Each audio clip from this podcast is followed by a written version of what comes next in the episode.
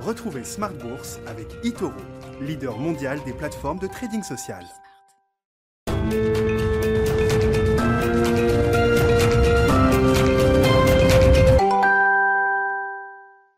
Et c'est reparti pour Smart Bourse, votre double dose quotidienne de marché en direct chaque jour sur Bismart à la mi-journée 12h30 13h et le soir la grande édition, le grand digest de l'information économique, financière et boursière pendant une heure à partir de 18h30. Au sommaire ce soir, un rebond global, généralisé des marchés euh, actions, notamment en Europe. Ce soir, on l'a vu, un rebond assez intense d'ailleurs, hein, qui a été euh, très régulier tout au long de la séance pour le CAC 40 par exemple, qui revient euh, au contact des 6350 points avant l'échéance de demain qui sera euh, l'échéance mensuelle du mois de mai avec l'expiration de différents produits dérivés et contrats futurs sur les indices notamment. L'expiration du futur mai sur le CAC 40 euh, aura lieu demain après-midi à, 16h. Donc ce sera une journée euh, technique importante. Rebond généralisé en Europe avec des indices qui reprennent entre 1 et 2% ce soir après la clôture. Vous aurez le résumé complet dans un instant avec Nicolas Pagnès depuis la salle de marché de, Bourse Direct sur le complexe crypto qui a subi la, séance d'hier, hein,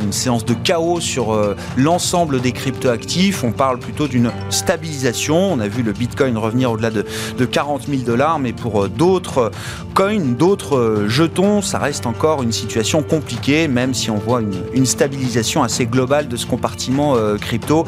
On aura l'occasion d'évoquer ces sujets de marché avec nos invités de Planète Marché dans un instant. Notez également un élément intéressant du côté des nouvelles économiques américaines. On constate que les bonnes surprises économiques sont passées, puisque l'indice de surprise économique mesuré par euh, Citigroup est en train de retomber à zéro aux États-Unis. Hein, le signe, non pas que les nouvelles ne soient pas bonnes, mais que les surprises économiques sont euh, derrière nous désormais. C'est le signe sans doute que le marché, le consensus est un peu mieux ajusté à la réalité économique désormais aux, États-Unis. On pourrait peut-être même voir des, des attentes déçues dans les euh, prochains jours ou les prochaines semaines sur le front de l'économie américaine. On a déjà en tête les ventes au détail du mois d'avril, euh, l'emploi également du mois d'avril. Hein. Ce sont des chiffres d'un mois, certes, mais qui ont marqué quand même des déceptions euh, importantes après les tendances euh, observées. Là aussi, on pourra en parler avec nos invités dans un instant. Et puis dans le dernier quart d'heure de Smart Bourse, comme chaque troisième jeudi du mois, c'est un quart d'heure qui est dédié à la finance solidaire, le financement de l'économie sociale et solidaire. Et c'est Frédéric Villot, le fondateur de Mediatico, qui sera avec nous en plateau à partir de 19h15.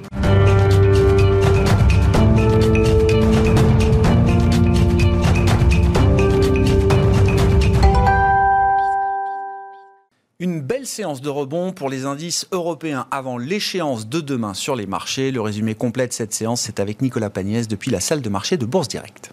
Clôture dans le vert ce soir pour le CAC 40. L'indice parisien gagne 1,29% à 6343 points. Les investisseurs parisiens qui, ont, euh, qui se sont euh, tout d'abord montrés assez peu affectés par les minutes de la Fed ce matin. Minutes de la Fed qui mentionne que plusieurs responsables de l'institution monétaire estiment qu'une forte reprise de l'activité économique aux États-Unis devrait s'accompagner d'une discussion sur le resserrement de la politique donc monétaire de l'institution. En ce qui concerne l'inflation, euh, il apparaît également que plusieurs responsables de la Fed restent sur leur idée d'une poussée inflationniste temporaire accompagnant la reprise et qu'elle ne sera pas suffisamment durable pour forcer la Fed à modifier sa politique monétaire.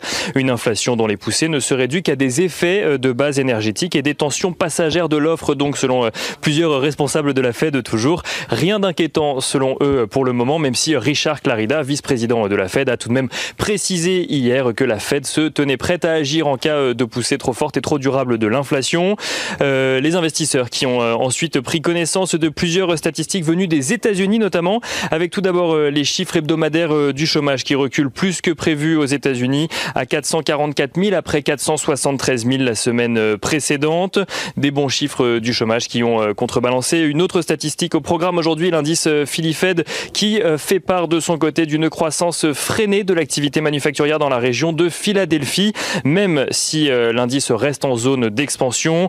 Dans les, si on regarde les chiffres plus précisément, ressort à 31,5 points au mois de mai contre 50,2 points au mois d'avril. Et en ce qui concerne l'indice composite des indicateurs avancés du Conference Board qui était également publié aujourd'hui pour le mois d'avril aux États-Unis, il ressort en progression de 1,6% contre 1,3% le mois précédent. Et on note, avant de passer aux valeurs, qu'à la suite de la chute des crypto-monnaies entamée euh, depuis une semaine et accentuée hier, le Bitcoin progresse depuis quelques heures. Il évolue actuellement euh, au-dessus des 41 000 dollars. Si on regarde à présent ce qui se passe du côté des valeurs à Paris, euh, Bouygues annonce un bénéfice de 21 millions d'euros contre une perte de 204 millions d'euros un an plus tôt, porté par le rebond de ses activités dans le BTP ou encore dans la construction. Bouygues qui confirme d'ailleurs ses objectifs pour l'ensemble de l'année et compte dégager des résultats supérieurs à ceux de 2020, sans pour autant revenir à des niveaux équivalents à ceux de 2019. Euh, une annonce qui euh, fait peu bouger le titre Bouygues à la clôture ce soir, puisqu'il gagne plus, euh, enfin qu'il gagne 0,31%. Pardon.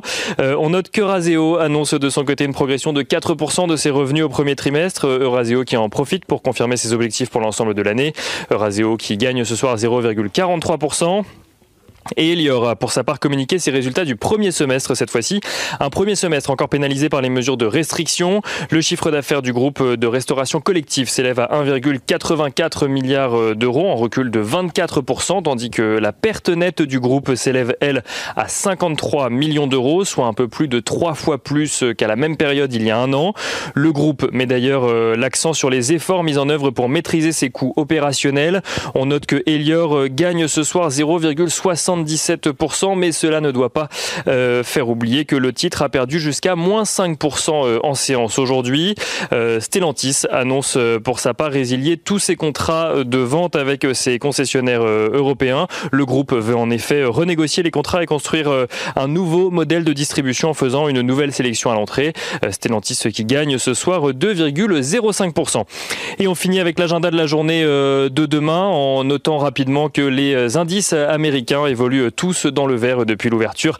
À l'heure où on se parle, on finit donc avec l'agenda de la journée de demain. Demain, les, investisseurs prendront connaissance des indices PMI flash pour le mois de mai en zone euro, mais aussi aux États-Unis. Et côté valeur, c'est Solution 30 qui publiera son communiqué, un communiqué attendu par les, investisseurs depuis euh, la nouvelle suspension euh, de cotation en lien toujours avec des soupçons de fraude et de blanchiment d'argent.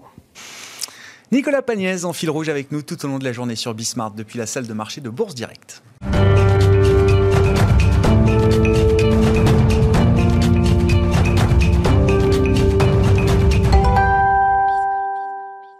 Deux invités nous accompagnent ce soir pour décrypter les mouvements de la planète marché. Axel Bott est avec nous, stratégiste chez Ostrom Asset Management. Bonsoir Axel. Bonsoir. Bienvenue, bienvenue à Zakaria Darwish qui nous accompagne également. Bonsoir Zakaria. Bonsoir. Vous êtes gérant taux et crédit chez CPR Asset Management. Euh, petit commentaire sur l'ambiance de marché du, du moment. C'est vrai qu'on sent depuis quelques semaines que... Alors les techniciens disent un marché désorienté.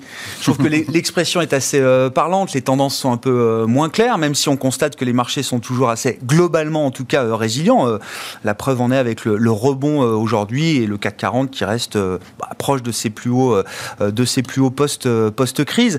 Qu'est-ce qui marque selon vous la séquence de marché actuelle, Zacharia? Désorienté, c'est un, un, mot très bien choisi parce que quand on voit les catalyseurs qui peuvent pousser les investisseurs plutôt à, être positifs ou négatifs, on voit, des, on voit plusieurs signaux qui sont, qui sont très, euh, très contradictoire. Contradictoire. Voilà. Donc euh, d'un côté, on a la croissance qui rebondit, d'un autre côté, on s'attend à des des, des, des, surprises positives pour certains, on les a, pour d'autres, il y a des déceptions. On a des discours de banque centrale. Donc, on est l'investisseur est très content que la banque centrale soit là et qu'il y ait tout ce soutien monétaire, mais il vit avec une épée de Damoclès.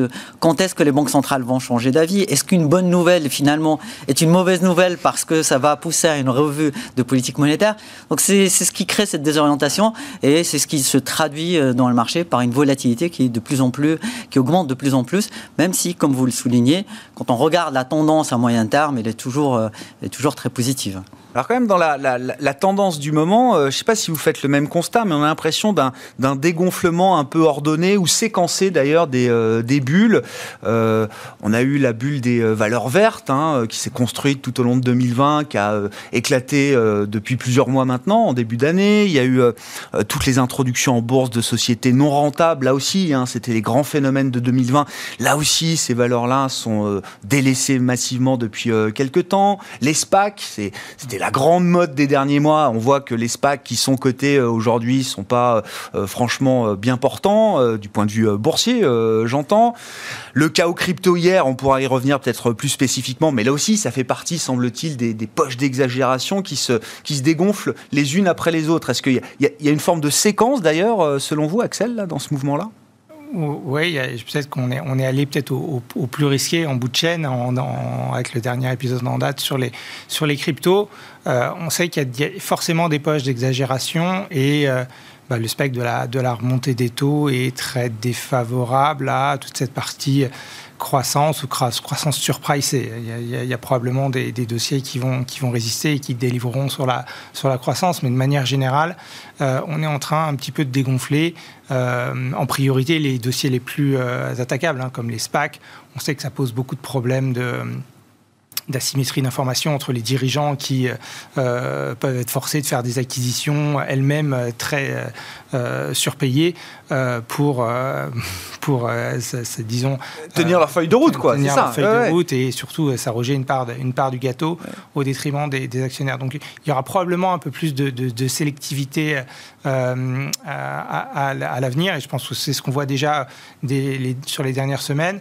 le, le marché action a bah, très bien digéré une, saison des résultats qui était exceptionnelle. Euh, on sait que euh, là, forcément, ça avait du mal à, baisser avec des, résultats qui étaient, qui étaient aussi bons, 15% de surprise favorable sur le, sur le terrain en Europe, des, résultats similaires aux États-Unis. Maintenant, on revient sur la, la saison des résultats se termine, on mhm. revient sur la, la, thématique un peu plus macro avec cette, ce spectre de l'inflation qui, qui arrive et qui est néfaste à tous les actifs financiers en fait. Hein. Donc, euh, euh, et on retrouve par exemple une, l'exagération peut-être se, déplace vers les matières premières qui bénéficient de cette thématique ou les taux réels qui s'effondrent pour être exposés à un actif euh, qui, est, indexé sur l'inflation. Donc effectivement, cet argent tourne, il y a un excédent de liquidité considérable dans, dans, le système. C'est le problème majeur, je pense, de, de, cette, de cette apparence, absence de direction. Moi, je m'étonne aussi des, différences de volatilité. Il n'y a aucune volatilité sur les synthétiques crédits, par exemple, sur les indices de CDS qui habituellement réagissent très, quoi, Il faut expliquer ça, euh, Axel. C'est un contrat d'assurance mm. euh, qui réplique un petit peu le, le, le, marché du crédit. Euh, on vous percevez un, coupon en, promettant de, de compenser le le, le, défaut, euh, si, si, si euh, d'être compensé pour le défaut, si, euh, si en cas en cas d'événement de crédit. Donc c'est ces dérivés qui en général sont, sont très réactifs à, à, l'environnement de volatilité, ne bougent pas en ce moment. Le marché du crédit est extrêmement résilient depuis le début de l'année, alors qu'on voit des, des, poches de volatilité un petit peu partout. Donc on a des, des messages un petit peu un petit peu discordants, euh, dans, dans, qui sont contradictoires, dissonants. Euh. sont difficiles. mais en même temps, le, bruit des bulles qui se dégonflent euh, n'enlève rien à la, la, solidité finalement de ce que des signaux que le marché envoie sur des aspects importants de la cote. Encore une fois, on pourra dire un mot des cryptos, mais oui, le marché du crédit c'est quand même une autre taille que le marché des cryptos. Et vous dites ça tient très très bien pour l'instant. Il n'y a pas de stress sur ces marchés-là. Il y a, effectivement, il n'y a pas de stress. On, il y a même pourtant des tailles d'émissions qui sont très conséquentes hein, sur le marché du high yield, mais tout, euh, tout a l'air de se placer euh, avec, euh, avec relative facilité, hein, clairement. Mmh. Oui, vous confirmez, je vois. oui, je confirme tout à fait. Alors, sur, sur, sur, le crédit, il y, a, différents facteurs. Hein. par exemple, sur les, sur les, les, les, contrats d'assurance, les dérivés de, de crédit, il se trouve que ce sont les contrats ce sont les, types d'instruments financiers les plus liquides qu'on peut trouver dans l'univers crédit. Donc, ils peuvent s'ajuster très vite quand, on, quand, quand, par exemple, on est entré dans la crise du Covid en mars 2020. Mhm. Euh, ce sont les instruments qui ont le plus, le plus vite réagi à, des anticipations de défauts d'entreprises, de, de, de faillite d'entreprises. Et donc, bah, ils sont revenus très très vite. Et du coup, ils sont sur des niveaux de valorisation qui sont en ligne avec le, taux de faillite qu'on peut, qu'on peut attendre des, des, entreprises. Par contre, sur le marché du crédit cash, quand vous achetez une obligation, euh, une dette d'entreprise classique, ce sont des marchés qui sont moins liquides et du coup sur lesquels l'ajustement prend du temps. Ça, c'est le euh, premier facteur. Le deuxième facteur, eh bien, c'est encore les banques centrales. Parce que les banques centrales bah, sont des acheteurs très important sur ce segment de marché-là. Et du coup, ils viennent compresser cette, cette, cette prime de risque. C'est-à-dire, chaque fois qu'il y a un peu de stress sur le marché du crédit, bah, vous avez la Banque Centrale Européenne qui vient, qui fait Bon, ok, bah, moi je vous achète tout ça. Ah, ben, il y, a, y a une grosse émission primaire, il y a beaucoup d'entreprises de, d'entreprises qui viennent s'endetter sur le marché. Bah, il y a la BCE en face qui, euh, qui, qui qui fait face à cette augmentation de la demande de, de, des, émissions obligataires par une augmentation de son enveloppe d'achat. Et donc, ça compresse fortement le, le, marché du crédit. Et ce qui pour l'instant, en fait, le ROM est complètement immune par rapport à, par rapport à ces sujets-là. Mais il est vrai que le sujet de l'inflation et le sujet des taux sont des sujets de long terme qui vont venir à un moment ou à un autre venir impacter ce marché et du coup avoir des conséquences sur, euh, sur les valorisations. Bon, bah allons-y sur l'inflation, les banques centrales. Il y a eu le compte rendu de la dernière réunion de la Fed, l'a publié hier soir. C'est la réunion de, de, fin avril. Donc euh, euh, il faut se replacer dans le contexte. On n'avait pas encore le chiffre d'inflation, hein, si je dis pas de bêtises, 27-28 avril. On n'avait pas non plus le chiffre de l'emploi du mois d'avril, qui a été à l'inverse de l'inflation, une surprise très euh, très négative. Euh, bon, qu'est-ce qui ressort des euh, comment vous comprenez les débats internes à la Réserve fédérale américaine et est-ce qu'on arrive au bout de la stratégie de patience? C'était euh, édicté par Jérôme Poel depuis plusieurs mois. Nous serons patients. Nous regarderons avant tout les résultats. Donc il faudra des évidences euh, cumulées pour que la Fed commence à envisager de changer de discours et puis de réduire progressivement ses, achats d'actifs, ce qu'on appelle donc le, tapering. Est-ce que la stratégie de patience, euh, Zachary, je vous repose la question, approche de ses limites? Euh, personnellement, je ne le pense pas. Ah, il faut se mouiller. Ah bah oui, c'est la question. Je ne il faut se mouiller. Pas, euh, parce que la Fed, elle n'est pas en train de courir le 400 mètres, elle est en train de courir un marathon ou un. Ou un et c'est. Euh, le, chemin encore à, faire est, est, vraiment très loin. Sur le, quand, on, quand on pense à, à cette fameuse réunion d'avril, il y a un contraste très fort entre les minutes et la conférence de presse qu'on a eue à l'époque. À la conférence de presse, Jérôme Powell a dit le sujet du tapering, il n'est pas du tout sur la table. On n'en a pas discuté. Et là, les, minutes de la Fed ben, montrent qu'il y a potentiellement, on verra sous certaines conditions, il y a le, il y a le ralentissement de rachat d'actifs, il faudra en parler un moment. Donc la Fed est en train d'avancer euh, en baby step, en, vraiment en pas de bébé, euh, pour justement préparer tout doucement cette sortie de. C'est-à-dire que la prochaine étape dans le, narratif que construit euh, Powell et ses équipes, c'est de dire on va ouvrir le débat sur le tapering. Exactement. Je pense qu'ils. Euh, euh, mon sentiment, c'est qu'ils ont tiré la, ils ont tiré le, euh, la leçon de l'épisode Bernanke et qu'ils veulent pas retomber dans, dans, le même travers de bah, d'avoir à se lier les mains, finalement avoir un crack de marché obligataire par une forte hausse des taux et qui se retrouvent à bah, devoir se lier à ne pas sortir d'une politique accommodante sur une, sur une durée très longue. Donc autant, il vaut mieux la faire, préparer une sortie qui se fera sur une année, sur deux années, sur quatre années peut-être, euh, mais qui est, qui est dictée par, leur, par les indicateurs qu'ils suivent. Euh, plutôt que que de subir une volatilité des taux sur le marché. Il faut repenser que là, le discours de, la Fed a été de plus en plus dovish sur les, euh, en début d'année parce qu'on a eu une très forte volatilité des, taux d'intérêt. Les taux d'intérêt, après la victoire, la victoire de Biden plus euh, le, basculement du Sénat, les, taux d'intérêt, personne ne les voyait monter aussi fortement. C'était la, la, rapidité de la montée qui a fait réagir la Fed. Et ils ne veulent pas retomber dans ce schéma-là. Donc, bah, bah, ils sont liés pour, pour préparer cette sortie de politique monétaire sur une durée, sur un horizon qui est très très long. Et vous dites à ce jeu-là, là, ce jeu du marathon, ce jeu de la patience, la Fed imagine qu'il y a encore beaucoup plus de bénéfices que de risques. Parce que, présenté comme vous le faites, euh, Zachary, on se dit, bah oui, mais c'est évident, pourquoi est-ce qu'il se précipiterait, pourquoi est-ce qu'il euh, serait dans l'urgence de, de, bouger? Parce qu'à côté de ça, il y a quand même des taux réels qui sont encore très négatifs. Et puis surtout, à part la Fed, tout le monde voit l'inflation euh, aujourd'hui. Enfin, les investisseurs, les économistes en débattent depuis, euh, depuis des mois. Mais maintenant, ce sont les ménages aussi.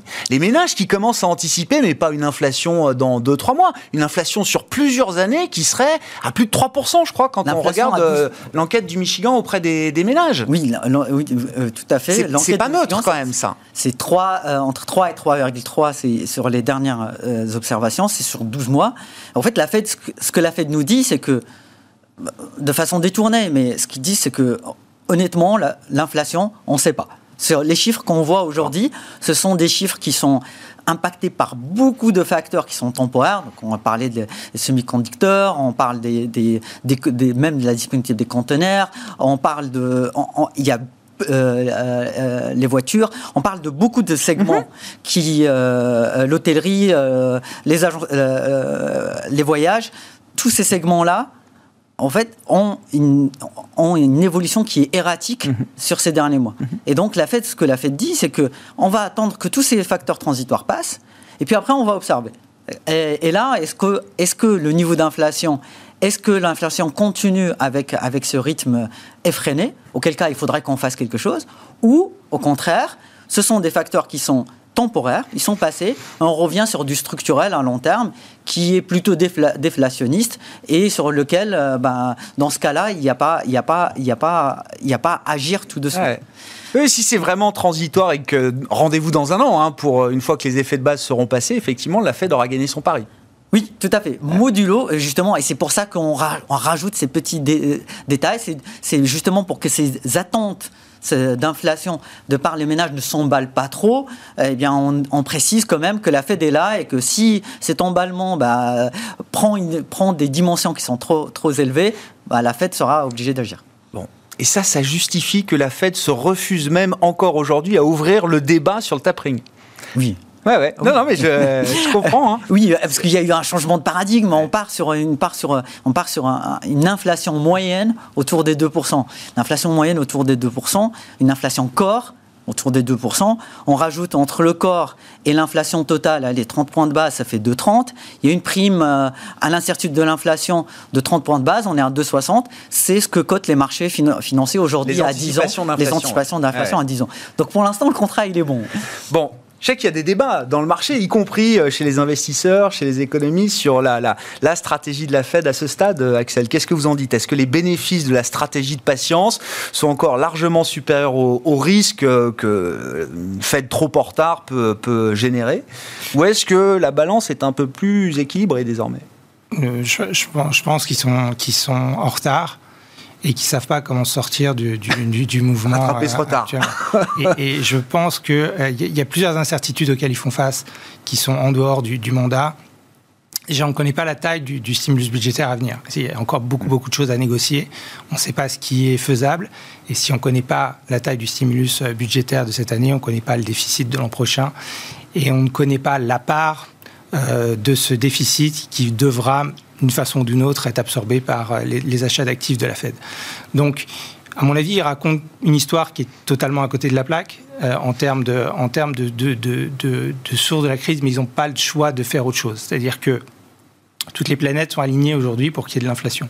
On a 10 euh, points de PIB d'excès d'épargne chez les ménages, on a une conso des, des, biens qui est extrêmement forte, on aura un rattrapage sur les services à la réouverture de l'économie.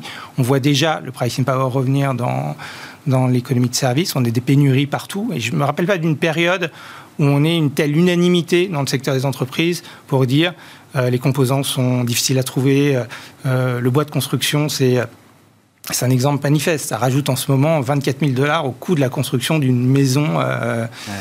Mais ce prix peut être passé parce que la politique monétaire est, suffisamment accommodante pour qu'il y ait énormément de demandes d'investissement immobilier. Donc, toutes ces choses-là mises bout à bout, font que euh, je pense que toutes les planètes sont alignées pour qu'on ait plus d'inflation et peut-être plus durablement qu'on le croit. Oui, ça ne peut pas être que transitoire. Pour moi, ça ne peut pas être que transitoire parce que dans cette crise-là, on a notamment, on n'a pas vu du tout le ralentissement des salaires. Quand vous regardez le salaire médian qui est calculé par la Fed d'Atlanta, donc la mhm. FOMC euh, doit être au courant, on a à peine un début d'inflexion, on est au-delà de 3%, et c'est d'ailleurs assez uniforme dans toutes les catégories d'emploi, y compris pour les, gens... Euh, les moins qualifiés. Dans la, crise de 2008, le, salaire médian a décéléré de 4 à 1% et ce 1 il cache une, immense majorité de gens qui étaient à zéro et qui sont restés à zéro d'augmentation pendant, pendant des années. Donc on n'a pas du tout euh, le même schéma. Les coûts unitaires n'ont pas baissé dans cette, dans cette, dans cette crise. Donc on n'a pas eu suffisamment de de défauts, de restructuration, de, de gains de productivité liés à la recomposition de l'économie. Et surtout, je pense qui font une analyse erronée dans le sens où la, politique monétaire ne peut stimuler que la demande. Et le problème auquel on va être confronté, c'est l'offre. C'est-à-dire qu'on n'est pas sûr d'un retour rapide des gens sur le marché du, du travail on a une crise qui est extrêmement structurante du point de vue de l'économie, c'est-à-dire qu'il faut changer une grosse partie du capital physique de l'économie pour s'adapter à la problématique du changement climatique, au fait que le transport aérien va peut-être être déprimé pendant plusieurs années. Il y a plusieurs secteurs qui vont subir la crise. Et la Fed qui nous dit, bon, on va, c'est très simple, on va recréer les emplois qu'on a perdus, il en reste 8 millions. Il est très possible qu'on soit dans l'incapacité de recréer ce, même même, euh, ce même nombre de, de, jobs, ces mêmes, ces mêmes qualités de, de, de, de postes. D'emploi, ouais. D'emploi, et qu'on soit confronté à un, à un chômage structurel bien plus élevé que le niveau qui prévalait avant la crise, et que euh, cette politique monétaire qui est extrêmement accommodante et qui s'est énormément assouplie au cours de, l'année passée, le, 5 ans réel a baissé de 150 points de base, on est à moins 2, euh, je pense qu'il s'expose à un risque assez énorme de rater, que, le Trésor ne, rate une adjudication, c'est-à-dire qu'il n'y ait pas suffisamment de demandes et qu'on ait des répercussions sur le marché du repo. je pense que le seul truc intéressant dans les minutes d'hier, c'était la présentation du staff d'économistes qui, qui, précèdent le FOMC, qui, qui, qui évoquait l'idée de mettre une, euh, une, facilité de repo euh, permanente qui serait une sorte de backstop du marché des, des treasuries. C'est-à-dire que quand vous avez une adjudication du Trésor, les banques sont obligées de souscrire mhm. s'il n'y a pas suffisamment de demande finale. En septembre 2019, il ne se passait rien sur le plan économique. L'inflation était un petit peu à, à 2. Le chômage était en dessous de 4 les brokers se sont trouvés à être massivement long de papier, à devoir le financer sur le marché de repo. On a eu des tensions colossales. Et la Fed a réouvert les vannes à hauteur de 1000 milliards. Je pense qu'on aura ça pour permettre le tapering. Mais il y a une telle incertitude sur la taille des déficits à venir qu'ils euh, sont obligés de nous raconter quelque chose qui ressemble pas à la réalité sous-jacente. Mais vous dites ce qui guide finalement, alors les, banquiers centraux, ils ont le, license to lie, hein, ils ont le droit de nous raconter les histoires qu'ils veulent, mais en fait c'est un problème de plomberie dans ce marché des treasuries euh, américains, c'est-à-dire que c'est indépendant des, phénomènes de volatilité statistique qu'on peut euh, observer. Il y a un et, c'est ça qui est assez incroyable et paradoxal, c'est un des le plus gros marché du monde, le plus liquide, le plus profond, tout ce qu'on veut, et pourtant c'est un marché où il y a des problèmes de plomberie régulièrement. Il y a tous les jours, vous avez 40 ou 50 milliards de, de, titres qui ne sont pas livrés en repo. Euh, il y, a, des gros problèmes de, plomberie, effectivement, qui sont récurrents, avec lesquels on vit, euh, mais surtout qui sont accentués par euh, des tailles d'émissions qui sont très élevés et qui vont encore s'accroître. J'ai hein. vu, hein, le Trésor émet, euh, a émis, euh, je sais plus, 450 milliards au T2, je crois que c'était ça à peu près les derniers chiffres, et ils, vont doubler la mise au T3. Hein. Ils prévoient d'émettre 800, plus de 850 milliards de, dollars, le Trésor américain, sur le seul troisième trimestre. C'est ça. Et je, pense que le, timing d'ailleurs du tapering, si, je pense qu'il aura lieu, il est, déjà écrit. Le, seul truc, c'est qu'il faut qu'il euh, s'assure que euh, de mettre en place peut-être les backstops nécessaires en cas, en cas d'accident. Euh, mais pour l'instant, effectivement, la, hausse des émissions a été relativement réduite parce que Yellen a tapé dans le cash du Trésor. Hein. Pour faire l'échec, on a totalement réduit le, Trésor. La réserve que le Trésor a euh, au compte de, la, de la Fed. Hein. Le, compte courant, en fait, hein, c'est du Trésor. Et donc, ça, a permis de ne pas trop émettre jusqu'à présent. Mais, mais euh, vu, les déficits sont amenés à augmenter. Euh, et donc, on a beaucoup à émettre. Et donc, la Fed euh, doit arbitrer entre ce qui pense être la demande disponible, notamment du point de vue des investisseurs euh, non résidents, qui sont revenus massivement sur le marché mmh. ces derniers temps. Les ménages qui ne seront pas là parce qu'il y a moins 2 de taux réel sur le 5 ans, je pense que c'est pas possible. ils avaient été très actifs en 2018, mais on était sur des taux jusqu'à 3,25 sur le 10 ans. Là, ils seront probablement pas là. Donc voilà, il faut arbitrer ces, ces flux et je pense que ça, ça, leur, fait, ça leur fait peur. Et donc, ils racontent la réalité économique qui va bien avec. Mais, mais je pense que c'est du, du, ouais, du reverse engineering, comme on dit en, franglais. Ouais, ouais, je comprends. Ouais. Il ne faut, pas, oui, il faut pas se méprendre. Il y a le mandat de la Fed et, tout ce qu'il y a autour euh, aussi. Bon, sur la mécanique de ce marché obligataire américain. Et c'est vrai que Axel le rappelait. Oui, c'était fin 2019 où il y avait ce. La, Fed était obligée de mettre des montants quotidiens toujours. Alors, c'était euh, c'était absorbé en 24 heures. Hein, voilà, effectivement, mais c'était c'était massif et colossal pour permettre la fluidité du, du fonctionnement quotidien de ces marchés. Oui, on s'est rendu compte que le plus gros des liquidités était détenu par trois grosses banques américaines et du coup, il fallait, fournir de la liquidité au marché. Euh, effectivement, c'est un problème de tuyauterie. C'est-à-dire qu'on regarde les agrégats au global et tout nous paraît, euh, tout nous paraît correct, mais au final, en fait, la répartition à travers les différents acteurs de marché n'est pas aussi fluide que euh, ce qu'on que ce que l'on pourrait penser.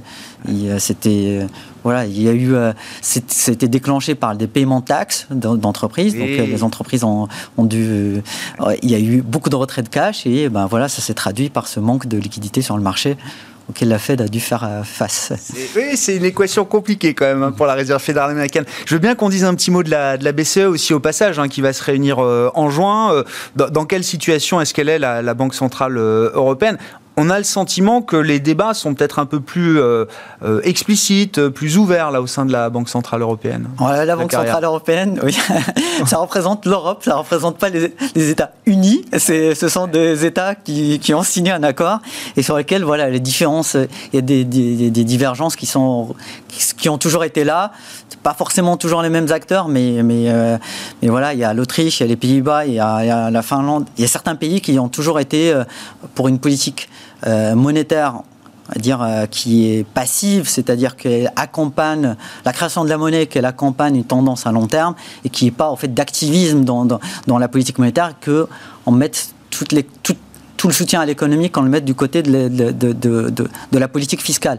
Et d'ailleurs, dans le mandat de la BCE, euh, le PEP, c'était euh, c'était euh, le, plan d'urgence, le plan d'achat d'urgence pandémique. Hein, pandémique, c'était un c'était un ovni parce que c'est pas du tout dans le mandat de, de, c'est la, déformation ultime du mandat de, de la BCE dans le mandat unique et seulement de l'inflation, contrairement aux États-Unis.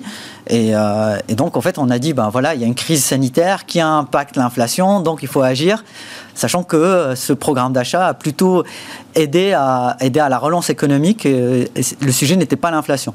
Et du coup, maintenant, on revient en fait au mandat, euh, on revient aux fondamentaux. Est-ce que l'inflation est là? Non. non. elle n'est pas là.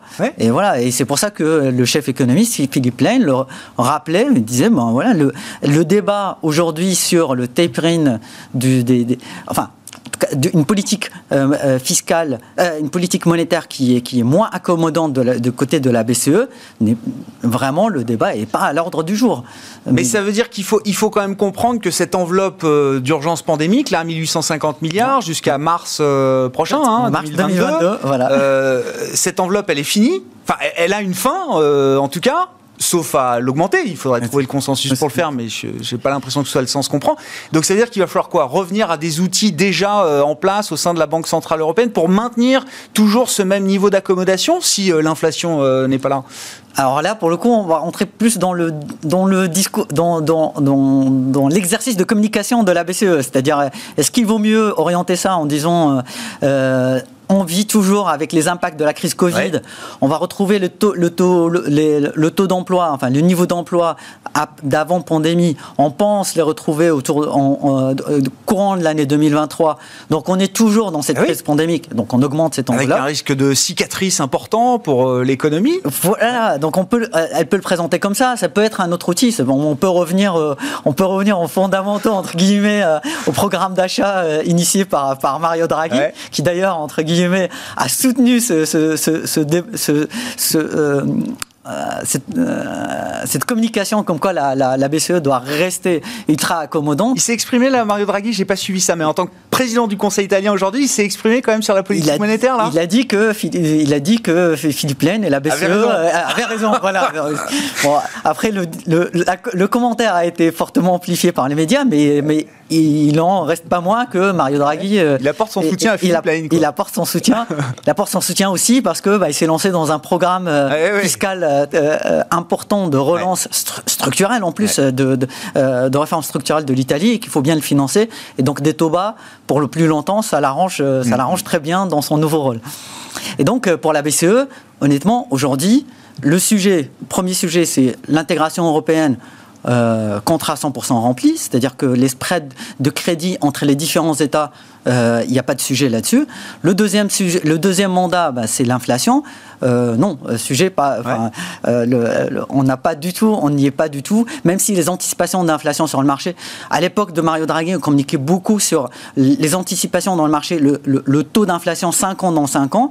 Même si celui-là a fortement monté, il est autour des 1,6, ce qui est pas mal, ce qui est pas mal, ce que mais en, inflation et en anticipation du corps CPI, on n'y est pas encore et, euh, et, il y a encore besoin de, de, dynamique pour renforcer encore ce, mouvement-là. Axel, la, la, séquence de juin, c'est 10 juin, réunion de la BCE, 15 et 16, réunion de la Fed. Ce serait anormal, impensable que la BCE ait une communication plus agressive que la Fed euh, le 10 juin prochain.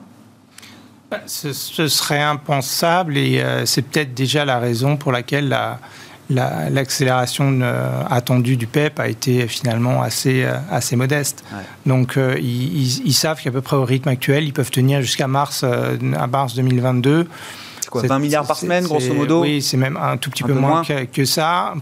Avant la, la communication de la garde, on était sur un rythme plutôt de 14-15. Donc on a eu quelques, quelques semaines un, petit peu plus, euh, euh, disons, actives, euh, mais, mais, mais, la BCE est, est, rentrée dans le monde. Moi, je suis assez surpris je pense, que qu'ils aient autorisé la, la, hausse des taux. Je pensais que... Oui, parce qu'au moment où ils achètent plus, les taux continuent de remonter. Au moment où ils achètent plus, les taux remontent. Et je pensais justement que cette flexibilité qui s'était donnée dans un rythme pas trop linéaire était pour maintenir le Bund à peu près là où il est. Mais, mais on, est, on est un peu aussi, euh, quelque part, schizophrène à la BCE. Non seulement il y a une cacophonie euh, assez dingue, euh, mais on fait du QE depuis des années pour ramener les anticipations d'inflation à un niveau qu'on juge compatible avec l'objectif de stabilité des prix. Donc il faut forcément les encourager. Mm. et donc il ne faut pas forcément réagir à la remontée des taux dès lors qu'elle est tirée par, comme c'est le cas cette année, ouais, les anticipations d'inflation. bien sûr. donc je pense que initialement, il y a eu un peu de, désordre dans, la communication de, la BCE. Euh, maintenant, on le sait, euh, ils vont, euh, maintenir des, conditions financières extrêmement accommodantes. ça peut profiter un petit peu au crédit aussi, puisqu'ils ont été peut-être un petit peu plus actifs à la marge sur le, crédit dernièrement. Donc, je, voilà, je pense que ça va quoi qu'ils disent, en hmm. fait, on s'aperçoit que le rythme d'achat est quand même assez linéaire et euh, ils sont calés sur un rythme qui leur permet d'aller d'aller au bout. Donc, euh, donc je pense que ça, finalement, c'est ça aussi le compromis. Et donc quoi, mars 2022, euh, boum, ça s'arrête? On, verra où on en est en mars 2022. je pense que la, la, la, on, a, la, dynamique de reprise de, de, l'Europe est quand même très différente de celle des États-Unis. On n'a on pas, on pas eu de rechute aux États-Unis, on a eu un double dip en Europe. on a eu, maintenant, on a des progrès dans la vaccination. On espère en sortir pour, euh, pour de bon. Euh, on va avoir ce plan européen qui va venir aussi finalement un petit peu... Euh, financer cette, cette, cette, reprise, même si c'est très étalé dans le temps et c'est plus un plan structurant hein, de l'économie mmh. qu'autre chose, ça, ça, va venir, ça va venir permettre d'asseoir la, la reprise. Après, voilà, les risques européens restent les mêmes. Hein.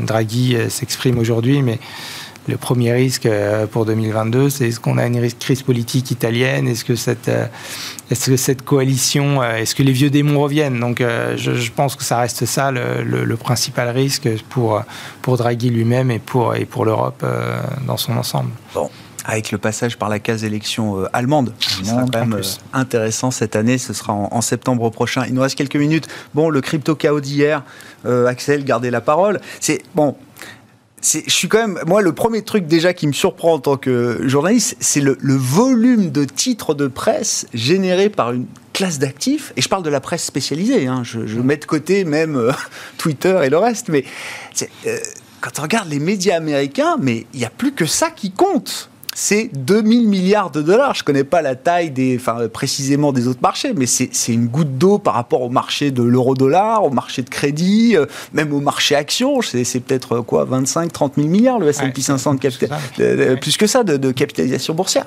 On parle que de ça. On parle que de ça. Alors 2000 milliards, symboliquement, c'est plus que euh, toute la monnaie physique aux États-Unis. Donc, euh, que de cash en circulation Que de cash, que de monnaie. Ah. C'est- ça, ça a eu cette- peut-être cette Ah, symbolique. euh, là. oui. Euh, J'avais pas cette après- référence. après, voilà, les cryptos, je sais, on ne sait pas ce que c'est. quoi. C'est c'est une œuvre d'art, ce truc-là. On, on, on peut quasiment rien en faire. Est-ce que c'est une réserve de valeur avec une volatilité de 30% intraday? Je pense qu'on ne peut pas en, en prétendre que, ça, que, ça, que c'est une réserve de valeur. Non, mais attendez, c'est un point important parce que c'était un argument quand même qui est en train de se construire. L'idée de store of value, de euh, l'or numérique, ça a été écrit, hein, JP Morgan et d'autres. euh, voilà. Vous dites, ce qui s'est passé hier, ça balaye quand même cette idée d'une euh, d'une réserve de valeur. Je pense, et puis l'idée de l'or- l'or numérique, ça, ça repose aussi sur l'unicité des cryptos. Or, aujourd'hui, il y en a plein. Euh, certaines sont d'ailleurs pas limitées en taille comme peuvent l'être le Bitcoin. Donc le Bitcoin, évidemment, concentre euh, toute la- l'attention ou l'essentiel de l'attention, mais il y, a des, y a, des coins comme ça dont, qui ne sont pas, euh, dont la rareté n'est pas, est pas or- organisée. Donc euh, je, suis assez dubitatif même sur, cette, sur cet argument. Euh, donc, euh, donc voilà, le fait que Tesla euh, revienne sur la possibilité d'acheter euh, ses produits euh, en, en Bitcoin, c'est aussi assez euh, perturbant. On est très proche de la manipulation de marché hein, euh, là-dessus. Donc euh, je me demande même euh, comment c'est possible de laisser passer un truc comme ça. Donc euh, il faut se rappeler aussi quelque chose enfin, d'après. Ce, que- ce qui, ce qui semble se, se- se dire, c'est que l'essentiel des bitcoins est dans les mains de très très peu de personnes. Oui, c'est ce que je comprends. Ça marche Et très, donc- très concentré en fait. Et donc, c'est euh, exactement le schéma d'une chaîne de Ponzi euh, où les derniers entrants euh, payent celui qui a acheté avant.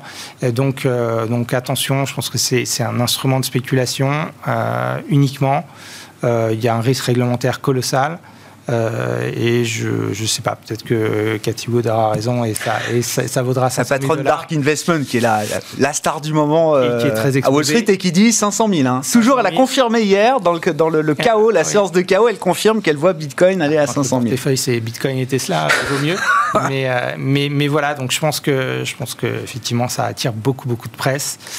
Mais, mais Et ce qui s'est passé hier, ça met quand même un, un- un- un gros coup d'arrêt. Euh, on n'est pas prêt de revoir la bulle euh, crypto gonflée euh, de si vite? Ou est-ce que non, en fait, je sais pas, regarde la volatilité de ce complexe, moins 30, plus 30 dans la journée, ça peut repartir demain à 60 000.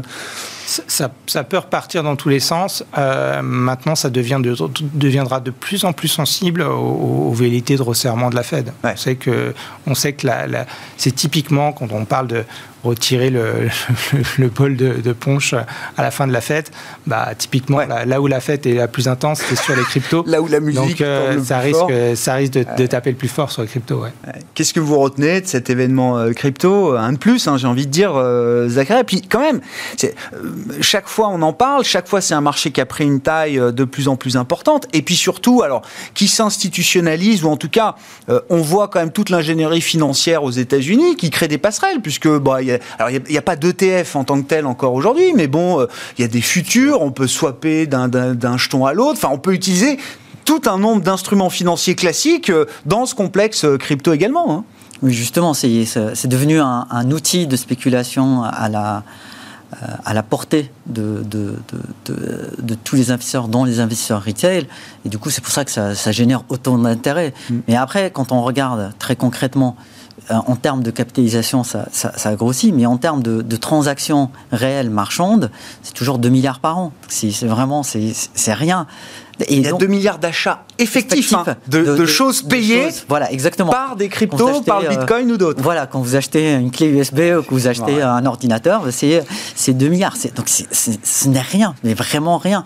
Et donc c'est aussi une monnaie qui est encore en recherche de crédibilité, enfin ce, ce- tout ce spectre-là. Parce que la monnaie qu'on connaît, elle est baquée bah, par une banque centrale, elle est baquée par nos impôts en définitive, Oui, par la capacité de la- lever des impôts. Donc le Bitcoin, ça aurait pu marcher, enfin ça pourrait marcher si on a cette confiance qui s'installe comme on l'a dans l'or. Euh, L'or, c'est un actif qui ne rapporte rien d'un point de vue physique, ça coûte de l'argent de, de- le stocker même, mais comme il y a cette confiance euh, totale de, la, de, tout le monde, bah, ça marche. Et je pense que c'est cette recherche de crédibilité qui, qui, qui, pousse le, le cours du prix. Et c'est l'annonce hier de la Chine de dire je mets un coup d'arrêt. Ouais, j'ai pas l'impression que c'était très nouveau, si. Mais c'est la première fois. Bah, la Chine. l'expression, qui, l'explication, pardon, qui m'a le plus convaincu, c'est simplement que le fait que les économies rouvrent et donc les gens sortent de chez eux et effectivement euh, passent moins de temps euh, à la maison euh, sur Robinhood ou sur Coinbase pour traiter des cryptos, quoi. Euh, mais oui, la Chine, je suis d'accord. mais la Chine, ils sont anti, anti Bitcoin depuis le début. La Chine, veut, veut leur propre, leur propre devise. Si, euh, et du coup, qui permettrait, leur permettrait et pour l'an prochain, hein, pour l'an prochain, hein. qui permettrait de contrôler les transactions. S'il y a, un, si y a une alternative qui est à côté, qui est ouverte, et eh ben, du coup, ça veut dire qu'il n'y a plus de contrôle de la monnaie, qui est, en, l'occurrence, important aujourd'hui euh, pour eux. Donc, euh, et je pense qu'il y, a ce sujet de crédibilité qui tourne autour de, de, la devise. Effectivement, beaucoup de volatilité, mais du coup, qui dit volatilité dit opportunité aussi. Et, ça, et il n'y a pas de, il a pas d'effet de diffusion, de contagion. Enfin, c'est deux mondes séparés, le monde des cryptos et les actifs traditionnels. Bah, on hier, tout baissait, donc c'est vrai qu'on se dit bon, il peut y avoir peut-être aussi des, des, passerelles de, de l'un l'autre. Moi, euh, intuitivement, je vois deux passerelles. La première, c'est toutes les entreprises qui sont investies très concrètement dans ce domaine-là. Par exemple, les entreprises qui font du mining, ou les entreprises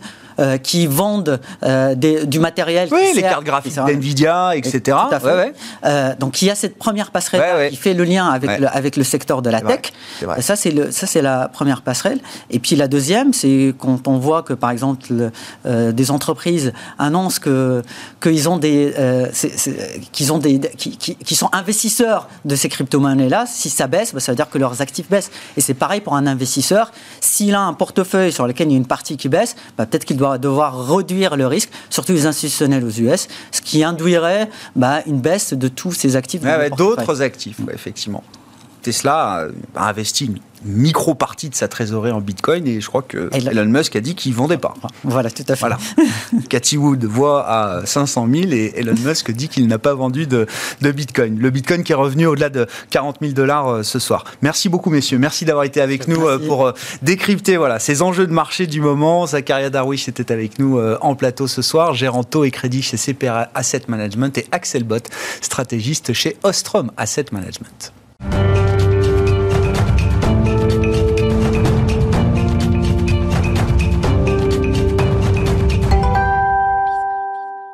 Le quart d'heure thématique de Smart Bourse chaque soir et comme chaque troisième vendredi du mois, c'est Frédéric Villot qui est à mes côtés en plateau, le fondateur de Mediatico. Bonsoir et bienvenue Frédéric. Bonsoir Grégoire, bonsoir à tous.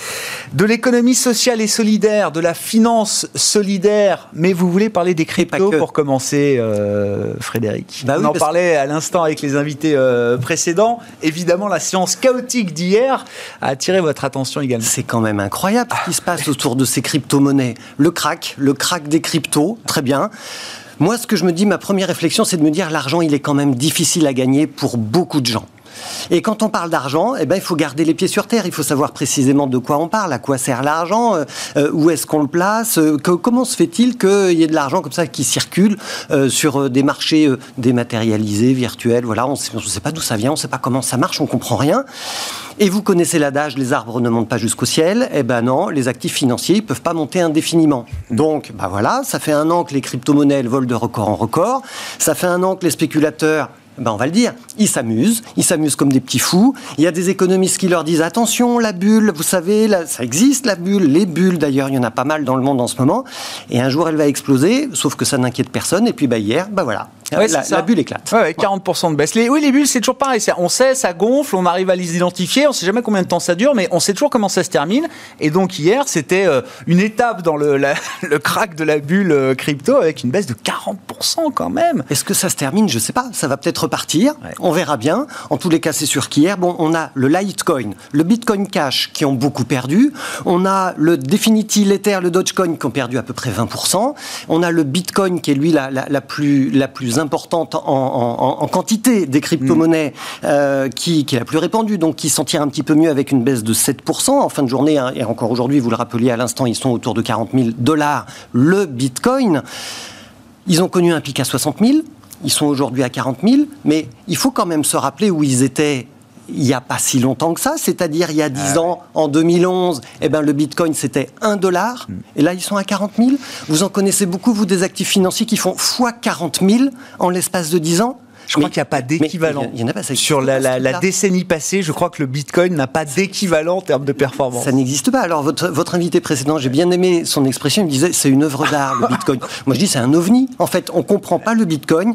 Et en réalité, ce qu'il faut faire, mais quand on a de l'argent, qu'on veut le placer, il faut le, il faut le placer sur des, sur des produits financiers qu'on comprend.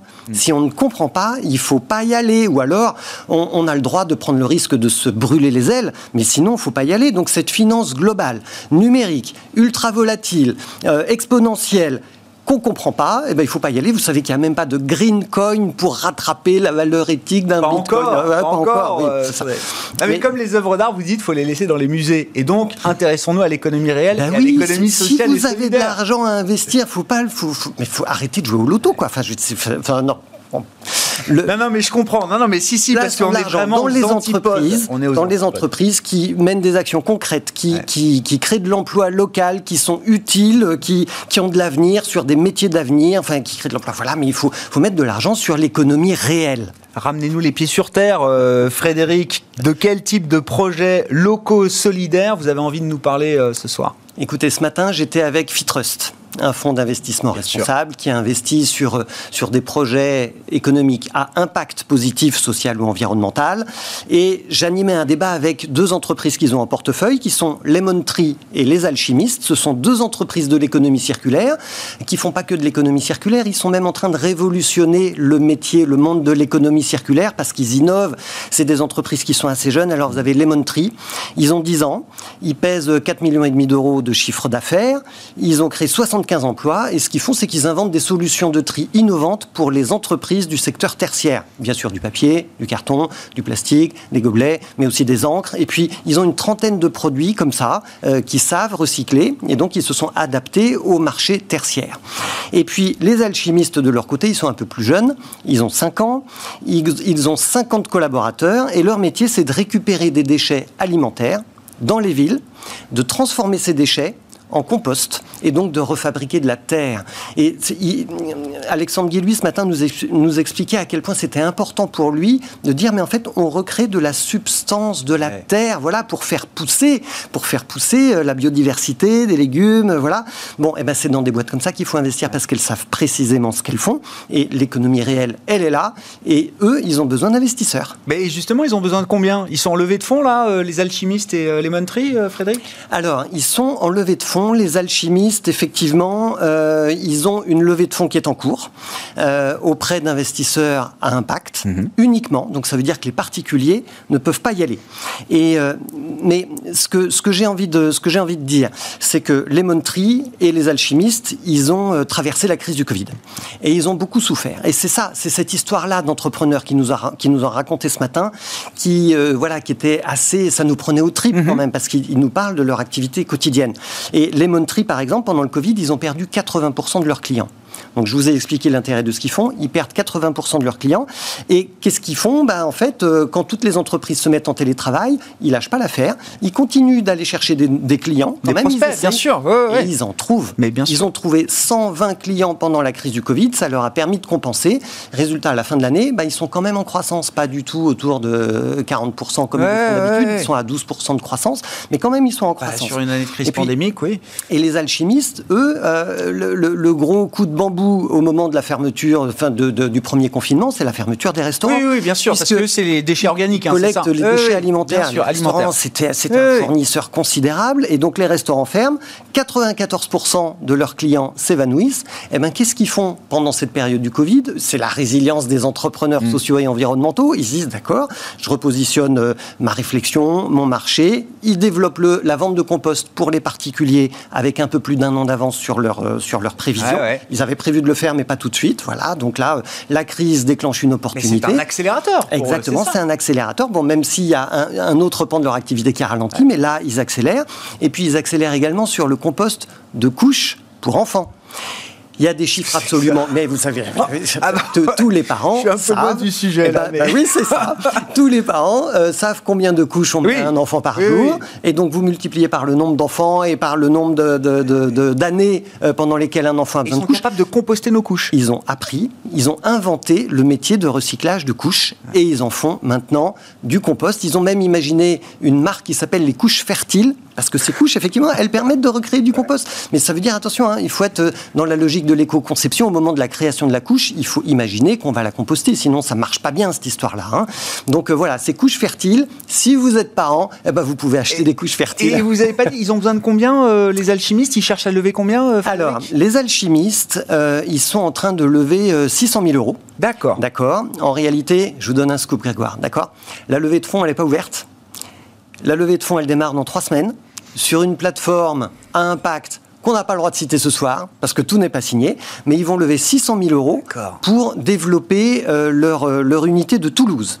Alors, c'est une levée de fonds participative, mhm. d'accord euh, Parce qu'en fait, ça répond à une logique qui est très simple. Eux, ils veulent relocaliser leur la production, ils veulent relocaliser les emplois, créer des emplois locaux dans la collecte et dans la logistique, et donc ils disent, bon, bah, puisqu'on est tellement en interaction locale et dans les circuits courts, bah, il faut aussi, en matière de circuits courts financiers, qu'on aille chercher de l'argent auprès des particuliers en crowdfunding. Et donc, auprès des citoyens, eh ben, ils vont demander 600 euh, 000 euros pour euh, financer le développement de l'unité toulousaine.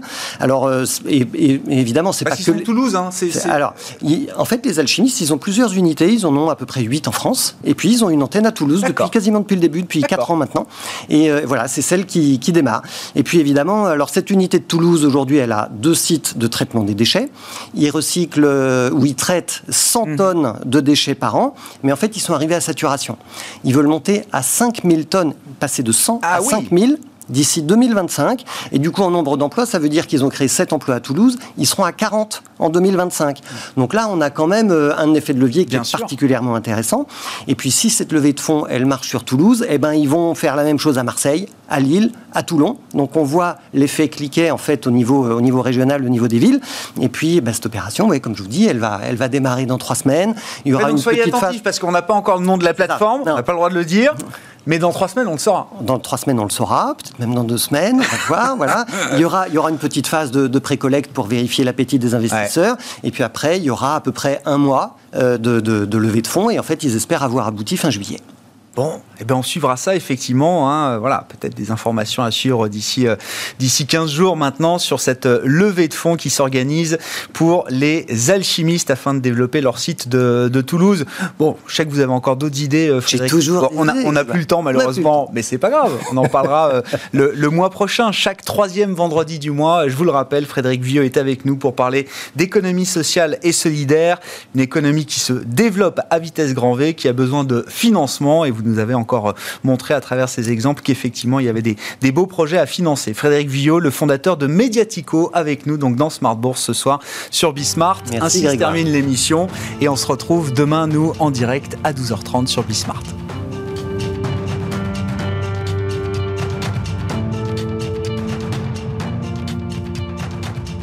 C'était Smart Bourse avec Itoro, leader mondial des plateformes de trading social.